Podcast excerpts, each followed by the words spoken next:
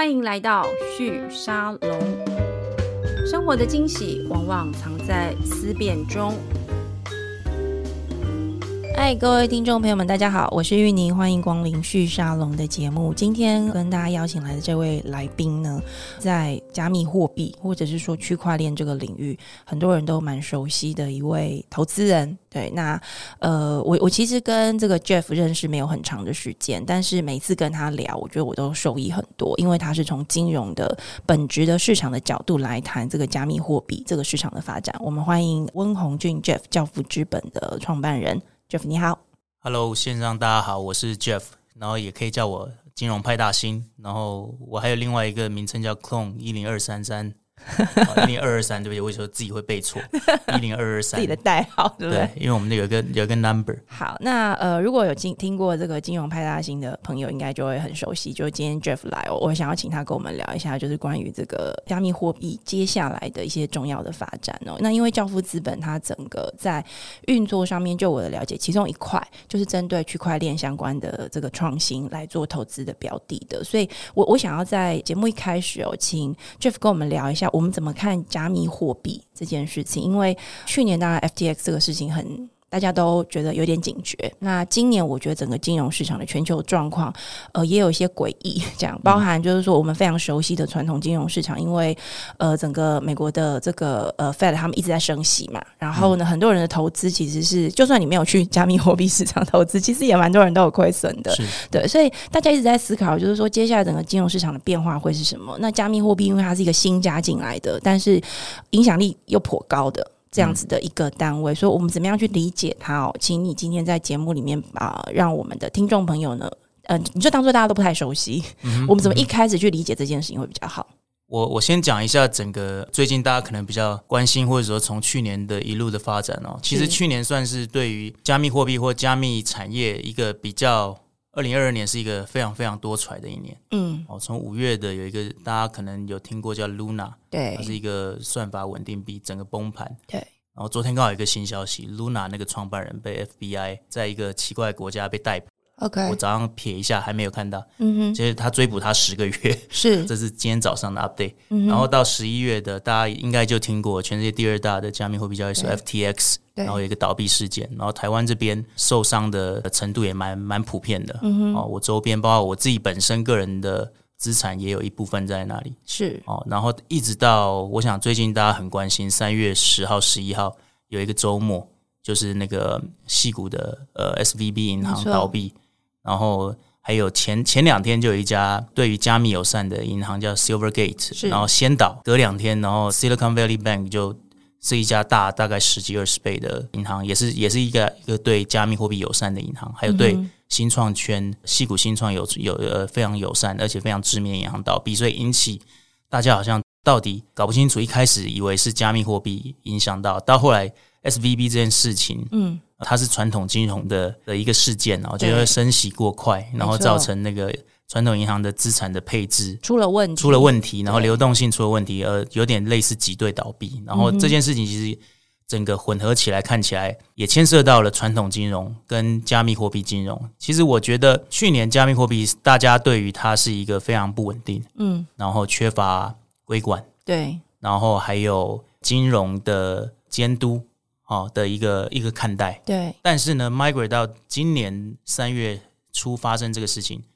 大家会发现，哎，好像不止对传统金融好像也没有厉害到哪里去，一样一样会。它虽然有很很很高度的监管，对，但是它还是会出出一些系统性，或者是因因为环境变动、嗯、还升息升太快，没想到这很突然。我我当初也没有想到这么快，嗯，哦，结果就是突然出来。但是我觉得这件事情其实把两件事情的的一个共通点都都点出来了，是就是说，不管是加密金融。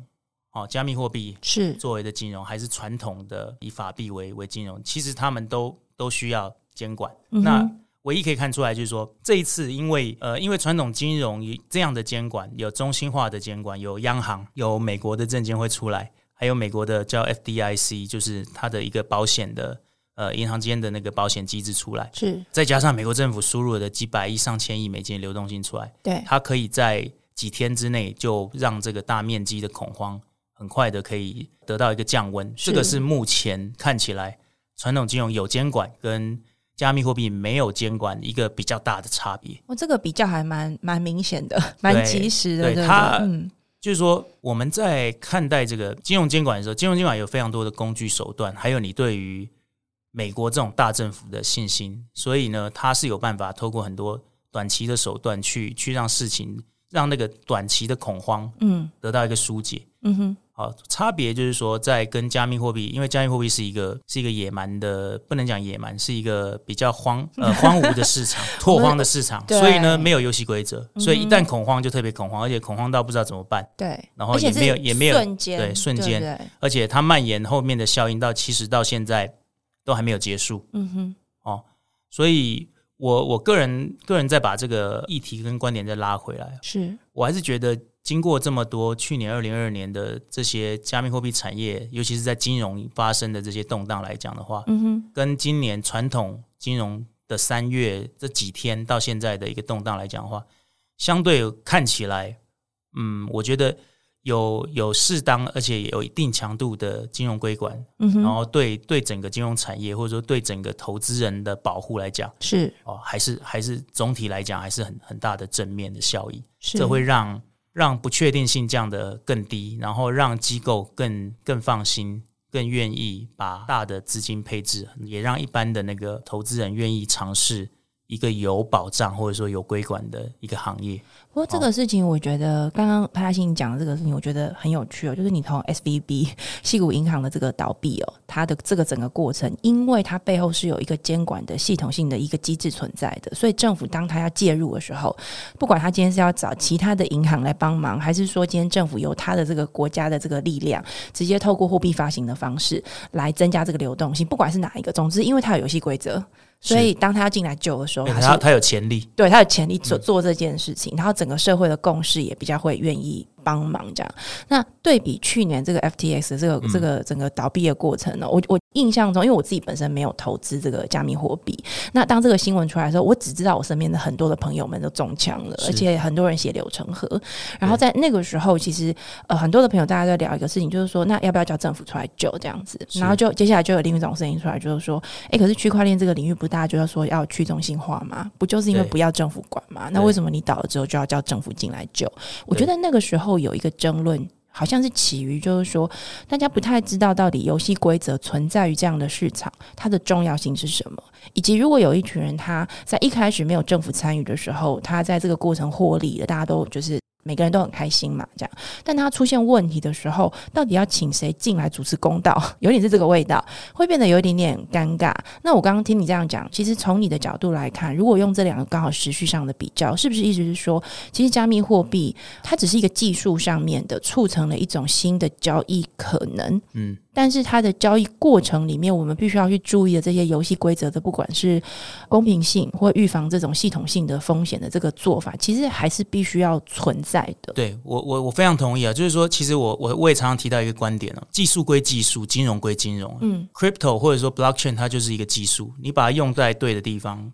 它它就是对。嗯，那你把它用在金融，它就变成金融产业，它不会因为你你变成加密金融，它就不需要规管。是，金融就是金融，是。因为金融会影响社会动荡，它就是钱嘛，对，而且它会影响，它会影响民生。对，所以它就必须要 follow 金融的 rule，所以不不会因为加密金融，它就变得不用规管。嗯哼，所以我还是说，金融就是金融，是是，对，然后技术就是技术，是。对，所以呃，我们也看到，因为这一次的事件，其实大家又更明确，就是说金融。大家已经有一定的共识性，只要是金融，不管是加密金融、传统金融，对，还是什么新金融商品，那金融就是需要适度的监管，而且这这是这看起来已经是大部分普世的价值。但我不讲少部分，大家比较乌托邦，大家认为去中心化金融才是才是人类美好的境界，无政府形态的这种，无政府，那你就得自己去救助了。就像 FTX 发生，大家那时候好慌啊，大家都说 哎，要不要找那个律师去救助？对。但是你找律师救助，他也是透过美国司法部。可是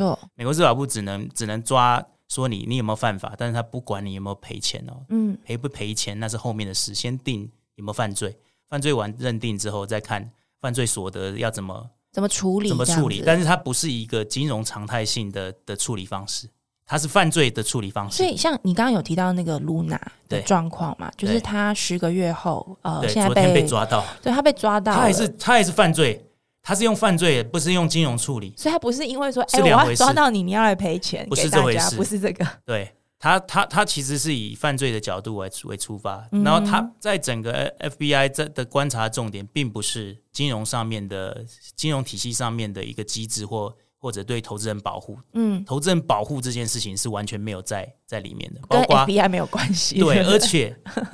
Luna 跟 FTX 其实对于投资人保护基本上是是很少提到的。他、嗯、他他重点在于是你你这个是不是犯罪行为为优先，所以这个就是差别喽。是对，但是如果有规管的话，投资人保护一定是放在最前面。哎、欸，那我蛮好奇不一样。那那我蛮好奇的，就是说像以 Luna 来说，或者是说 FTX 它发生问题的时候，大家都在想要就是说，天啊，这些创新金童、嗯，这些科技圈的金童们，他们做的服务怎么会发生这么风险的事情？然后有些比较熟悉传统金融游戏规则的人进去看他的做法，就会觉得说，哎、欸，这是不是诈骗？这是不是卷款？这样子、嗯、是不是恶意的？是。那但是我当我接触某一些在新创圈的一些朋友的时候，我又觉得其实大家其实是有有可能是不是很了解发生什么事情。所以可不可以从这个角度，你跟我们分析一下，像 Luna 或 FTX，、嗯、它之所以会出问题，到底是从什么样子的一个机制长出来的？诶，其实就跟我们过去十几年前在看所谓的 FinTech 的金融创新，其实就是一直在大陆叫摸石过河啊。嗯。但是大陆的发展是，他先让你摸石，不会马上马上那个过河，对，是不是？然后等你发展到大的时候，再直接收网，然后再把条例，OK，然后再依照那个条例公布。嗯。这个是过去比较看到比较好的案例，就是说，不管你从腾讯或者说阿里的创新，对。但是，嗯，我觉得 Luna 跟 FTX 的事件其实是。这些这些都不是做金融的的创业家，都是年轻人。然后呢，嗯、大家一开始当然是满腔热血啊，希望打破这种不不平等，然后希望用去中心化，或者说用不一样的加密货币的技术，对，或者不一定用技术，它可能是用加密货币的载体。其实中心化交易所只是用加密货币的载体，嗯哼，然后来来做一个金融的行为，是，所以他们对于金融行为造成的。影响跟风险跟是没有观念的，嗯哼，所以当它大到一个程度的时候，它很多其实大部分 FTX 大部分其实是公司治理的问题，是，并不是金融产品出了问题，所以它挪用用户的资产去做更高报酬的投资，然后没有受到这种金融相关的，因为。金融业是可以挪用用户的资产，但是它有它一定的规范，对，它要有存款准备金，有什么那些用户保护机制，对。但是因为这些都不归在当时都不归到金融，对，所以它它怎么挪用，基本上都都没有人能够管，嗯哼，哦，所以造成这种一发不可控制，也是大到大到这种影响程度很大。所以其实整件事情看起来，其实就是一个金融创新当中在乎效率跟在乎在乎这个涨跌之下呢。就没有人去关注这个，其实风险，对，它就是没有风控，嗯哼，没有集合，是这个是传统的金融行业里面都会有的一个部门嘛。那像你刚刚在谈这个 FTX 跟 Luna，其实关键是在于它没有那个概念，因为因为它从一开始它在创造的时候，呃，它的确是在做金融服务相关的交易，嗯、但是它在归类上，它并不归属于金融相关的主管机关所管理。对，对，那我觉得这个事情其实不管今天是政府，或者是市场，或者是投资人，其实交易者，其实所有人都在摸着石头过河。是对，然后我觉得这个事情其实很考验各国政府在这个事情上面，它到底要走多快。的问题，你到底要参与到什么程度？像你刚刚讲，如果以我们看中国大陆的这个案例哦，就是中国政府它对于这个呃软体相关的行业，像腾讯跟阿里巴巴，他们在呃这个 WeChat 上面这些支付交易的金融，或者是像蚂蚁金融，对对，它就是直接跑出来的这样子一个新的呃创新服务，然后它的规管也是逐步加上去的，而且你可以看到它在中国内部各省的市场，可能已经出现一些小的系统性风险的时候，有啊，他们 P to P 那时候爆了一堆啊，其实都会有这种状况，任何的金融创新都是一样的，就是说冲得过快的时候，就会要要要要拉回来，出事情就要人拉回来。对对，只是说你你最好能够 manage 了这个风险，然后不要造成社会的动荡。是。那以台湾来说，因为台湾在这个事情上面，呃，我觉得台湾第一个市场小，然后我们的确也不是金融创新的主要的一个市场，所以我们相对比较是跟着别人走。我觉得台湾一直以来都是这样。那金管会，我觉得在定位上面，大家如果熟悉这个行业，也都蛮清楚。金管会其实台湾金管会算保守，是是很谨慎的一种操作模式，然后。后通常会等到呃其他的国家市场一定已经有一些做法出来的时候，他才会跟着走。但是即使是跟着走，我觉得那个脚步仍然相对是比较比较谨慎的啦，是，是相对真的比较谨慎一点点。那你觉得今晚会在这次这个 F F T X 这个事情上面，在定位上面他们的回应跟他们现在的做法，呃，可不可以跟我们分享一下现在的状况？因为 FTX 我觉得这个案例很特殊，是说因为台湾还是有很多投资人，嗯，就在那里投了。是，可是他不是因为我们买了台湾本地的服务，是 对，它是在国外的创新服务。那你说这个系统性风险会不会牵涉到台湾？我觉得很难说啊。如果今天真的跑去投的人真的很多，很多资金被卡在那个地方，它就会蔓延出来，溢出来到其他的这个相关的领域。所以我相信对金管会来说，他也会很在意这个事情会不会影响到台湾的金融稳定。那可不可以跟我们分享一下现在台湾金融金管会在这个事情上的态度如何？好，我我可以先先讲一下这一次的影响。其实又又因为 FTX 也造成另外一个影响，有一个台湾本地的影响是，就是说 FTX 台湾本地有一个叫 Staker，那个那个也是会会影响最近那个金管会的一个判断的一个很大的依据啊。因为 Staker 它也是一个加密货币的投资平台，它放了很多钱在 FTX 上面做操作，所以也因为 FTX 的倒闭，造成它用户都提领不出来，所以这些这些用户其实就大量的涌向到金管会那边去求偿。所以这个就变成一个本土事件了，本来是一个境外事件，对，没错。但是因为境外事件间接影影响到本土事件，也造成最近金管会相当的积极在在处理这个投资人保护。嗯，所以呢，再拉回来，刚刚玉宁提到，金管会对于这件事情的影响，直接影响跟间接影响，其实，在最近几个月，终于有一个大家对于金管会过去会是觉得金管会比较。比较甩锅，比较不愿意归管，对，比较参与直接归管是。但是因为真的就是因为火已经烧到门口了，因为我说 Staker 是自己家门口的，并不是境外，嗯，所以刚好也是因为这件事情间接影响，是。然后所以金管会的的态度现在已经在我们有些立委的的一个直接的直接的压力之下，哈，嗯，所以很明确在。在最近三月三月二十号也有一个新的公布，是他们就是直接的主管机关会对加密货币产业的交易形态，尤其是交易为主，然后做了一个直接的主管机关，然后未来不排除可能会像国外有有专门的特许的牌照的方向，但是还没有确定。Okay. 但是我觉得这这个对对行业，尤其是对投资人保护，我觉得这个就是很很大的一个推进了哈。Uh-huh. 但所有的推进背后都一定。一定是因为有有事件有有事件发生，这是过去的经验。因为台湾监管会通常相对保守稳健，跟日本一样。对，这一次日本为什么 FTX 受伤最小？因为日本最保守，所以它的管理管管制最多。对，所以 FTX 倒了，然后上个月日本是第一个 FTX 可以可以领回的，就是因为日本 日本开交易所基本上都要先放钱在保证金在里面，哦，所以倒了之后，它那个保证金其实还在。所以台湾 sticker 这个状况就没有在日本发生，对不对？因为他钱是没有留那么多的。对对对，所以其实呃，现在看起来就是说，主管机关一定是把投资人保护放在第一位。嗯哼。哦，那台湾因为也是一个自由民主市场，嗯、所以大家很重视选票，对，所以投资人保护一定会列在最优先。所以三月二十号现在的这个台湾金管会现在看起来已经很明确，会会优先在这个投资人保护还有加密货币的交易面跟金融面。然后去做主管机关，嗯，但是我觉得蛮好的。现在释出来的讯息就是说，它不会一体适用.就是说很多是其实在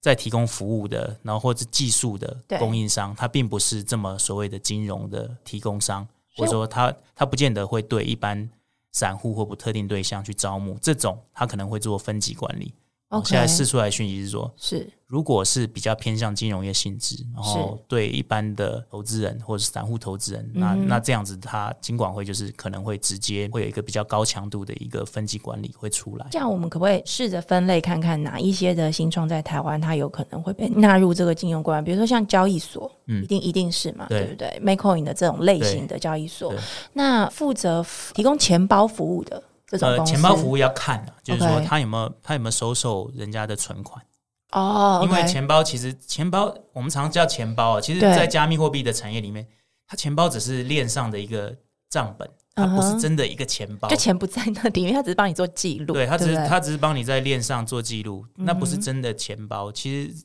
我们所谓加密货币钱包，它只是一个账本，嗯、那那一串数字，你那一串数字就代表你的你的有点像是你的银行存折的号码，是，好，是，它有点像是链上存折的概念，嗯哼，所以它没有。那个钱真不不在不在钱包发行上，对，其实你的钱都在链上，是。它是一个公有的账本，嗯哼。所以谁都拿不走，嗯哼。所以钱包发行商要看它有没有帮用户保管资产，，OK，如果没有的话，我觉得自然就不会在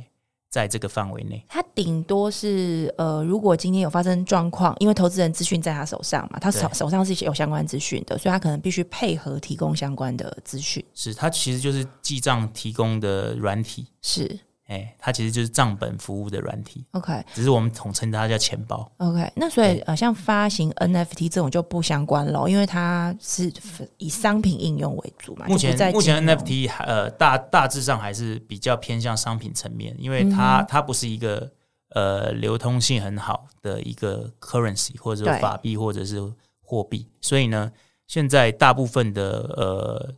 全球监管，还有目前那个台湾的台湾的那个监管会，目前还没有把 NFT 纳入他们的管辖范围。然后看起来的三月二十号的新闻是说，比较有可能啊是在数位发展部，因为它这个跟区块链的技术应用跟数位发展比较比较相关对是对，所以现在看起来整个规管层面已经是那个轮廓是明明确许多，这也是是。业者比较想见也乐见的。是因为他至少他有一个有迹可循，然后当发生状况的时候，我们去找政府出来主持公道的时候，比较好做，比较好做事。对不对？对因为其实刚刚你在你在讲这个 staker 的时候，其实我我觉得还蛮呃感触深的，因为它其实是一个我们说是创业之星，是区块链的创业之星。那他的创办人黄伟轩，大家也本来都觉得他就是一个金童，是台大职工出来毕业的，然后他现在的状况就是被剪掉搜索嘛。那因为他很年轻就管了二十亿的资金在他的平台上，你说这个过程里面到底有没有人在这个过程是刻意恶意的想要去创造这个风险？我我感觉是没有，我我自己的感觉是没有了。我不知道你怎么看像这样的事情？呃，我觉得先回答这个有没有人刻意为？我相信大部分人，尤其是创业家，他都是有非常有理想性的。对，哦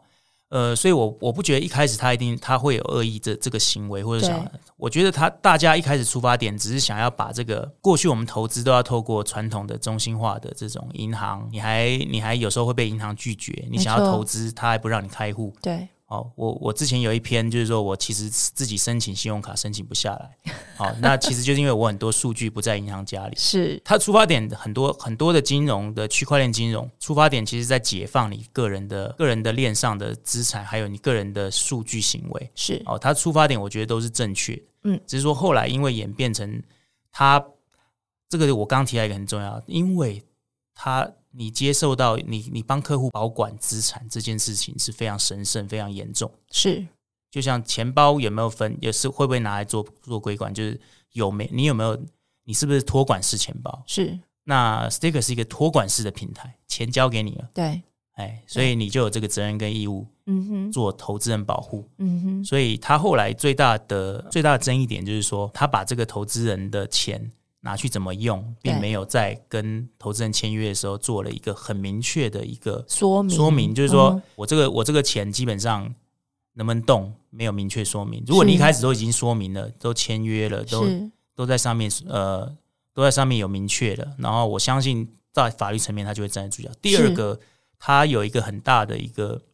这都是后来我看了很多很多很多群里面的讨论，就是说是。那时候发生事情的时候，他是竟然是投资人竟然是没有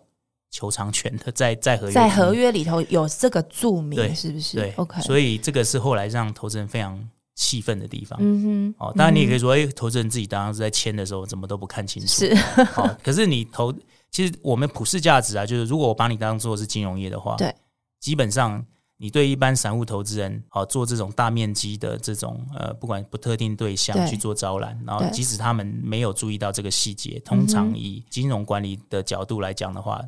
表示你这个他不会去怪投资人没有看到，对，他会认为你你没有你没有 follow 大部分的金融产品的规范，是这是基本投资人保障，就是说他的这个求偿权是他基本的，嗯所以这个就会变成造成，就是说你在你在你在写这个金融产产品的时候，并没有 follow 金融产品的规则，而且你还刻意抓了这个项目，代表意思是说你可能本来就有意在想，如果今天有风险，我我不想赔大家。不家想，担责任，对不想担这个责任。你做的是金金融产品，所以是。但是你又不想担金融产品责任，所以就是不不不匹配，嗯所以其实有了、有了这样的一个呃明确的监管单位或监管的规则出来之后，那接下来对。投资人保护就会更明确。是，那像这个事情，我们刚刚在谈比较是说从消费者的角度，从呃整体的市场的金融稳定性的角度来看规管的需求。是，但同时其实我我在想这个东西，可能可能如果今天从国家的角度来看这个事情，它可能某个程度会不会是一个新的工具，作为一个国家或者是一个市场，它去创造它在这个假设今天这个金融的规管的游戏规则相对明确了。嗯，但我们知道有很多的年轻的朋友是喜欢在这个领域做投资的，是，那也可以创造一个新的金融行业的这个新生的可能。这个事情在呃香港，刚刚也在节目前你有稍微提到了一下，是。就是说中国大陆现在在政府的这个规管上面，在香港已经有一些新的规划，这部分可不可以跟我们分享一下？OK，呃，我觉得以政府的角度啊，我我自己还是希望政府可以可以适当的呃在金融创新上面可以可以松绑，就像我刚刚举例。嗯我我在我我在传统金融传统银行里面，我如果没有跟他往来，好，我没有我没有我没有资料在你家，你就看不到我收入，你就你你可能会拒绝我开户。嗯，而且现在因为因为世代的那个转变，然后其实有很多工作，其实它不见得它的薪水不见得会反映在传统的那个货币上货币上面，或者说，当然你我我我先不讲逃漏税的问题了。好，所以。很多银行都觉得，哎，你你年轻人，或者说你你你从事的是不固定的行业，我就不就不让你开户，我不借钱给你。嗯、对。但是他的他的链上的金融行为已经证明他有足够的还款能力，或者是消费能力。对。哦，那所以很多的新拥抱这种新金融或链上的这些金融的人，他就会觉得我并没有受到一个基本的公平待遇。嗯哼。哎，我我是还得起款的，然后我是有办法去做去做这些跟你往来的金融服务，但是你你反而因因此。好，用传统的方式来来去评分我的信用风险，嗯哼，这是不对的。所以我觉得我我是非常鼓励这种链上的加密金融要出现，去满足这种新形态或者说下一个时代的是的一个行为。是，哦，下一个时代可能他所有的消费都在链上，都是都用 token。对，他根本看不到法币的行为的时候，对，那难道你你就不做未来人的生意了吗？没错，因为我知道现在有很多的大学生都在做投资，但是是在链上做投资。对啊，或者很多的很多的领薪水，大家都已经开始说，你给我你给我 USDT，我们先不讲税啊，税都先不讲，对，就先不处理，因为税基本上我觉得，如果你你把你把这件事情当做是税机制会是一回事的话，你就会去把这个呃。区块链的金融纳进纳进这个，这这这美国已经纳纳进来了。是哦，这个美国很明确，嗯、所以现在美国的加密货币其实是一个正当行业，因为它课税。嗯哼。哦，那再拉回到政府，又拉回到香港跟中国大陆，是其实这是今年比较大的一个改变，就是说过去两年其实中国大陆已经禁止所有的。加密货币行业是是是一个非常往死里打的一个禁止，嗯哼。然后，但是在今年有一个很大的改变，他们在六月一号会香港这边会发正式的叫七号牌，就是针对 VSP 业者，就是虚拟资产服务商，好是 VSP Virtual Asset Service Provider，嗯。然后来做的一个特别牌照。那这件事情其实最大的改变就是他们。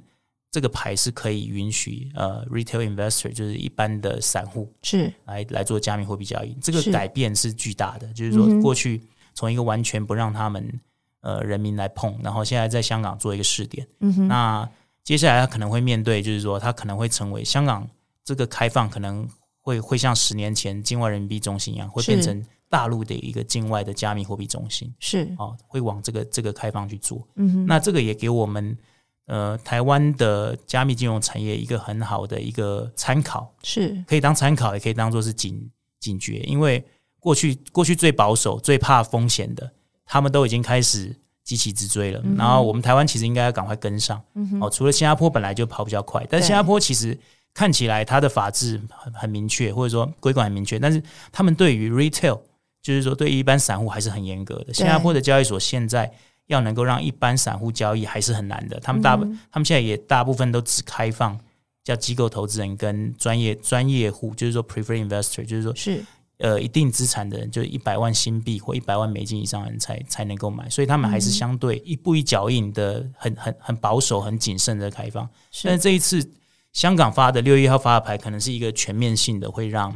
会让散户参与哦，所以这个可能会改变整个整个生态。也就是说，他某个程度，他想要在香港这个地方创造某一种加密货币的投资的一个弹性空间。是，不管你今天是大或小，你的这个资产或是这个损失的承受耐受能力有多高，我都不管。但是反正我就是把游戏规则弄好在这儿。对，因为香港给人家最强的就是香港一直是我们叫 Nylon Coin 啊，全世界最最最最大的三个纽纽约、伦敦、香港，它是它是整个金融 infrastructure 最好的之一。对。所以其实它的强项也在这里。所以我们从监管的角度，或者是金融稳定的角度，香港这件事情，因为它既有的几十年来的累积啊，它可以在这个不管是发牌制度、监管制度，它它都可以规管的非常明确，对投资人的保护都有都有一定的。就是我刚刚提到，传统金融就是有传统金融的 SOP，出了状况。他们他们已经历经过多少次的风暴？没错，对，九七九八金融风暴，两千年的金融风暴，嗯，然后两千零八年的雷曼风暴，其实金融金融这这种国际三大市市场都都非常成熟了，所以我觉得这就是他们先天的优势。对，只是说今天今天多了一个叫多了一个 asset class，多了一个资产别叫做加密货币资产，对他们来讲只是多了一个资产别，是，并不是什么天。天塌天塌下来，或或或多么突破的，就是他们一样走金融的方式在处理，就原则概念是一致的，对，只是。产品品相有一个新的，多了一个新的新的产品。对，那这个产品它的这个呈现形式不是印钞票，对，它还是金融，对他来讲还是金融。对，但是是一样，因为它就是账本概念。那我想要追问一下，就是说，如果香港在这个事情上，因为你刚刚提到纽约、呃、伦敦跟香港哦、嗯，这三大金融中心，它之所以过去在这个市场上面，我们都会很关注它，是因为当一个地区一个城市它的这个它成为金融中心，它其实就有很强很强的这个资本吸收能力，是因为所有的资本家的钱都会往你这个地方靠。靠拢。那因为台湾跟香港非常的接近，那台湾一直以来在金融上面，我们曾经也曾号称想要成为这个亚太营运的这个重要角色嘛。嗯、但在在这个事情上面，我我觉得我们在角色分工上面没有像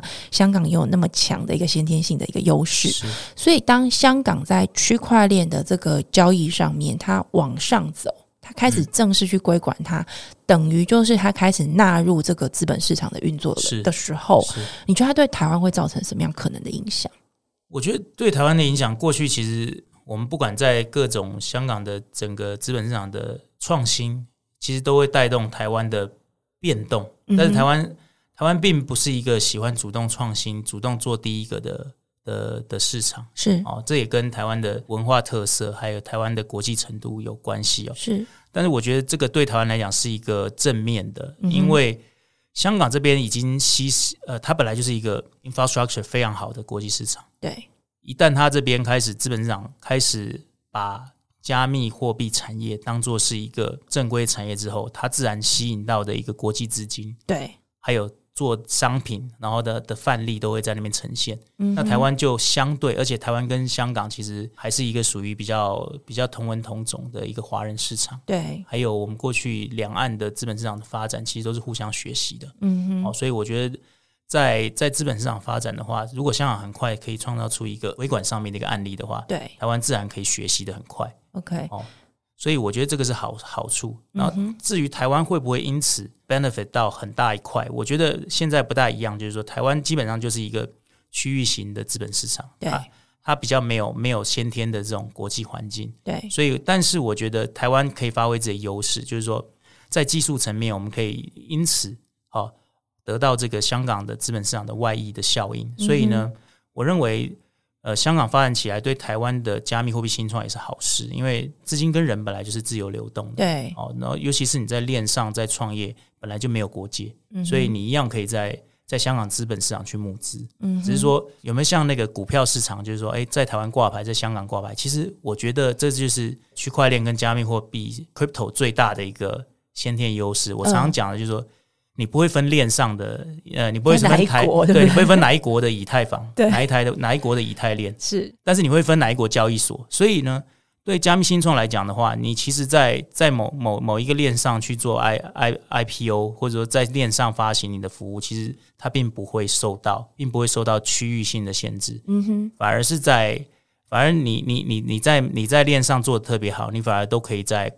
在全球去募资，嗯哼，哦，在香港如果有一个这么靠近你，过去我们都觉得好远。你想要展示你的你的那个 user 在在亚洲，但是你会发现，哎，这个加密货币的金融市场过去都在美国，嗯哼，哎，所以你没有办法 demonstrate 你的你在你在亚洲的那个 user adoption rate，或者说 user 多么喜欢你，他们感受不到。嗯哼，那相相对现在香港如果能起来的话，对我们华文市场或华文世界是一个比较大的帮助。嗯哼，对我们以华人为 base 的这十几亿的 user，相对的它的 value 会更。更更能够凸显出来。是，不过这个我觉得也蛮有趣，刚好呃也呼应到我接下来想要跟你请教的，因为其实教父资本，我刚刚在节目一开头提到，就是说你们在投资上面是以区块链，其中的一个方向就是区块链，那这个也应该是你在 focus 的一个一个角度嘛。那你刚刚跟我们分享蛮多的整个这个大环境市场，包含政府在柜管上面的态度跟做法，我感觉好像是逐步成熟中。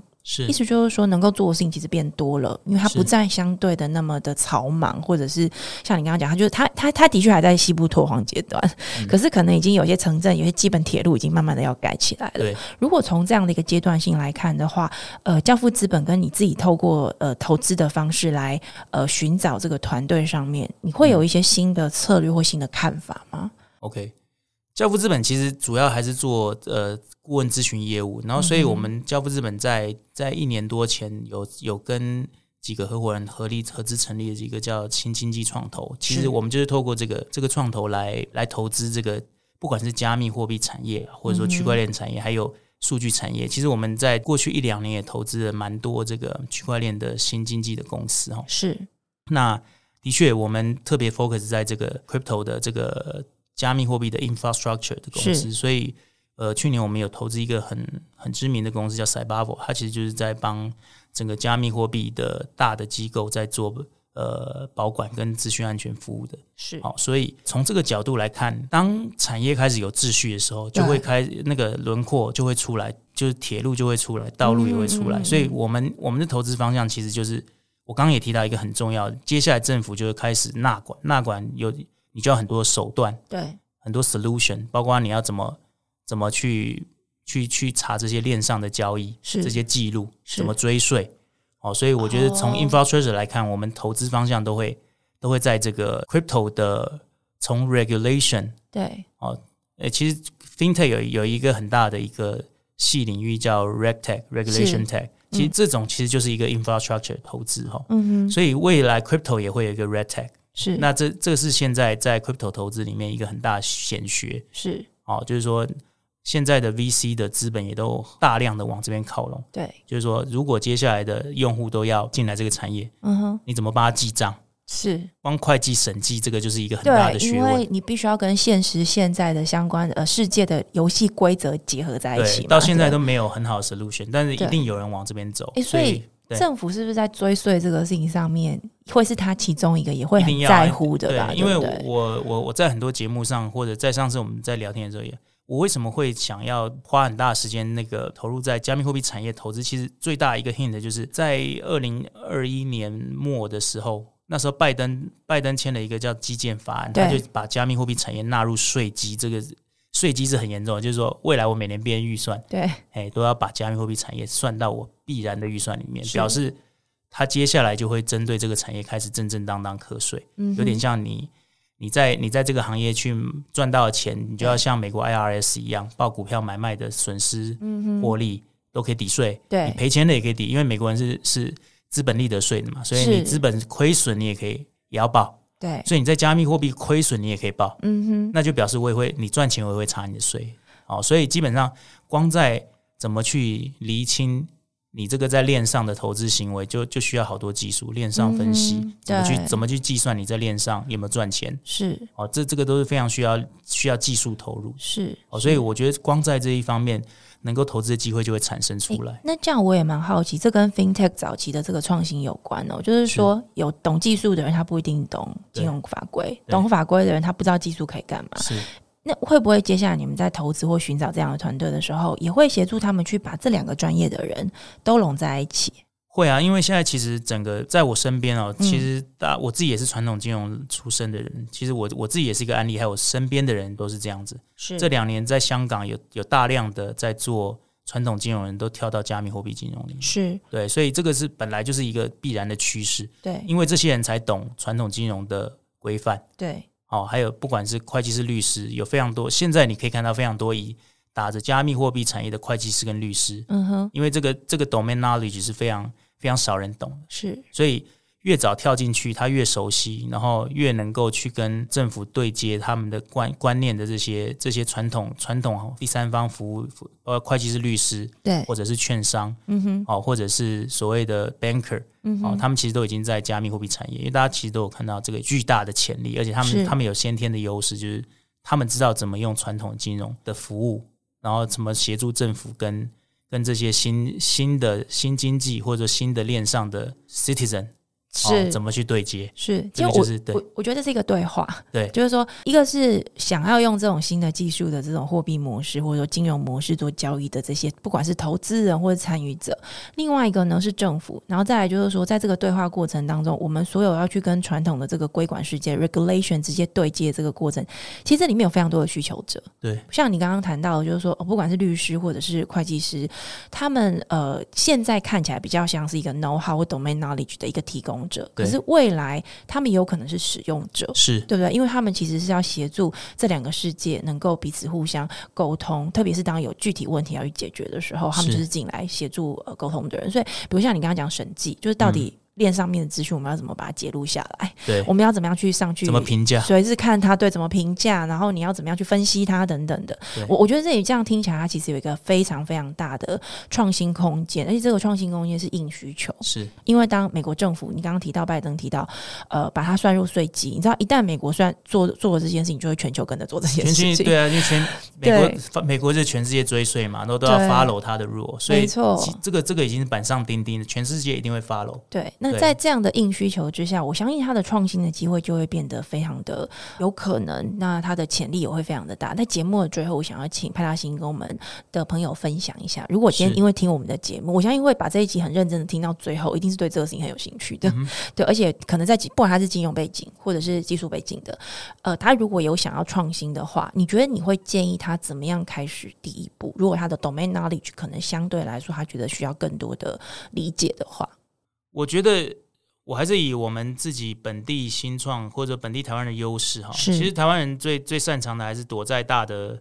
就叫隐形冠军，不叫躲了，就是说在大的机构的羽翼下面去提供很很有弹性，然后很很快速解决的能力，这个是我们我们为什么可以创造出这么多隐形冠军？就像其实微软或 Google 里面全都是。全都是台湾工程师在贡献他的每一个新的、嗯、新的应用，是，所以我觉得一样，因为我台湾一直以来不是制定规则的一方，对，但是它它一直是可以可以在大的架构之下去发挥它那个快速，不管是代工或者说解决问题能力，嗯、或者有弹性、嗯、有效率、品质，对，哦，这个是台湾的。呃，新创优势，所以我会很鼓励，就是说，因为我自己一直是信仰那个加密金融的，我认为未来一定是很大一部分的金融产品会用加密货币的形式去替代现有的金融产品，因为它的效率性实在太好，对、嗯，还有它的不可否认性，就是确权，对，确定这个拥有权的信任，就是解决信任问题的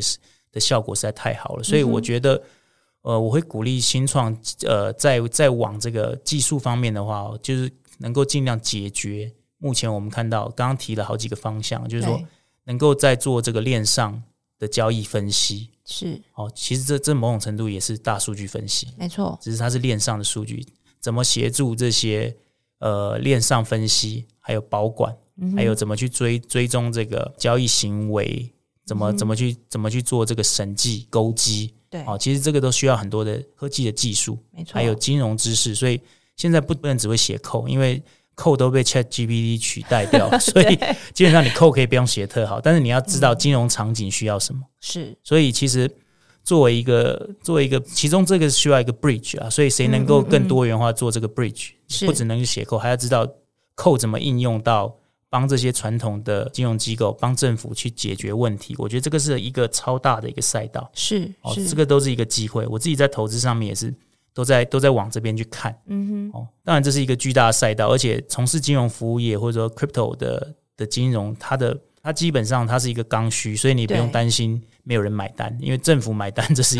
这是最牢靠的，或者金融业你一旦做进去，那就是可以吃可以吃一辈子的生意，对，所以我觉得这个是在台湾比较。比较适合的发展的方向。是，而且其实我在想，金融业大概也都蠢蠢欲动了啊，特别是在呃金管会已经开始明确的说他们要开始往这个方向移动的话，我想有一些如果你对 FinTech 过去的这个在台湾的创新有一些理解的人，大家都可以稍微研究一下银行们，是大家现在在在做些什么？对啊，他们需要什么服务，然后去帮他做一些他们内部。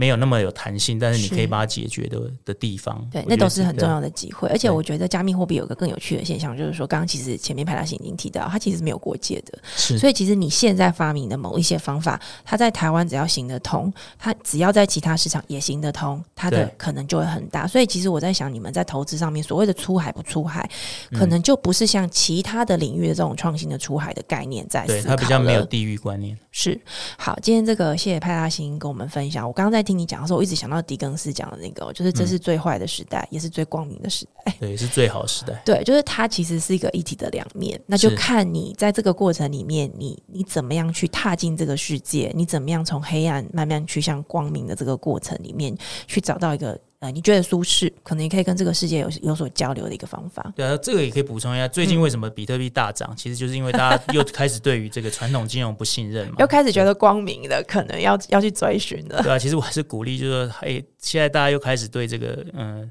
中心化的这种金融或者全球央行开始又产生了一个质疑，说做、嗯、说救就做就救，然后说倒就可以随便救救救救起来，对，好像没有什么规则。那相对的。嗯你又可以在机会去往加密金融发展，我觉得这个是一个机会。谢谢派大星今天很详尽的跟我们解释跟分享，我们怎么样去理解区块链的这个加密货币，它在规管上面我们要怎么理解它，以及过去这段时间我们看到那么多的这个金融风险性的这样的一个系统性的一个开始哦。那所谓的系统，其实它的关键就是我们可能没有办法预期它，但我们希望当它发生坏事的时候，我们能够去好好的去疏导它、控制它，不要导致更大。的这样的一个崩坏，那这样的事情发生的时候，其实也代表说这个市场这个产品它越来越成熟，呃，更多人可以在这个过程里面参与市场，并且获利。那现在急需更多的创新，那希望我们也也期待啦，就是说台湾有很多技术非常非常好的这些团队跟年轻的朋友们能够加入这个领域，因为